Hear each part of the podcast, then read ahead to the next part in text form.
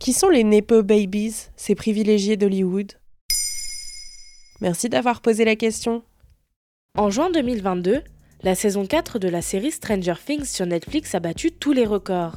Peut-être faisiez-vous partie des spectateurs du show à succès qui a cumulé 287 millions d'heures de visionnage trois jours après sa sortie. En tout cas, les fans étaient ravis de retrouver les acteurs Finn Wolfhard, Noah Schnapp, Millie Bobby Brown et aussi Maya Hawke.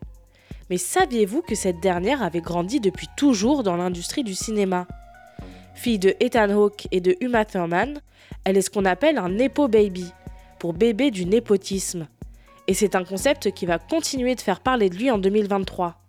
C'est quoi le népotisme? Le terme est en fait emprunté à l'Église et signifie à la base le fait pour les papes de favoriser leurs descendants et proches quant à l'acquisition de titres ecclésiastiques haut placés. Aujourd'hui, il désigne les dirigeants d'entreprises, mais aussi les politiques et les gens de l'industrie du spectacle, qui offrent des carrières à leurs enfants, neveux ou tout autre membre de leur famille, indépendamment de leurs capacités. Quant au terme Nepo Baby, il est surtout connu à Hollywood et désigne ces enfants de stars qui n'ont pas à grimper les échelons pour se retrouver en tête d'affiche. On peut citer la fille de Johnny Depp et Vanessa Paradis, Lily Rose Depp, ou encore Jamie Lee Curtis, fille des vedettes du cinéma Tony Curtis et Janet Lee. Pourquoi on en entend parler en ce moment? C'est une couverture du New York Magazine qui a relancé ce débat.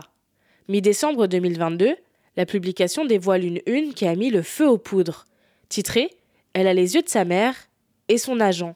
À l'intérieur, une enquête poussée sur ce qu'ils appellent un véritable Nepo Baby Boom à Hollywood. Dans son article, le journaliste Nate Jones dit Un bébé est un petit ange. Un bébé Nepo est la preuve physique que la méritocratie est un mensonge. Nous les aimons, nous les détestons, nous leur manquons de respect, ils nous obsèdent. Finalement, aux États-Unis, on reproche à ces enfants de stars de ne pas avoir suivi le parcours classique de l'American Dream partir de rien et tout construire seul. Qu'en pensent les Nepo Babies eux-mêmes? Certains, comme Lily Rose Depp ou Zoé Kravitz, se sentent attaqués, voire choqués. Elles ne comprennent pas que leurs parents aient pu accélérer leur carrière.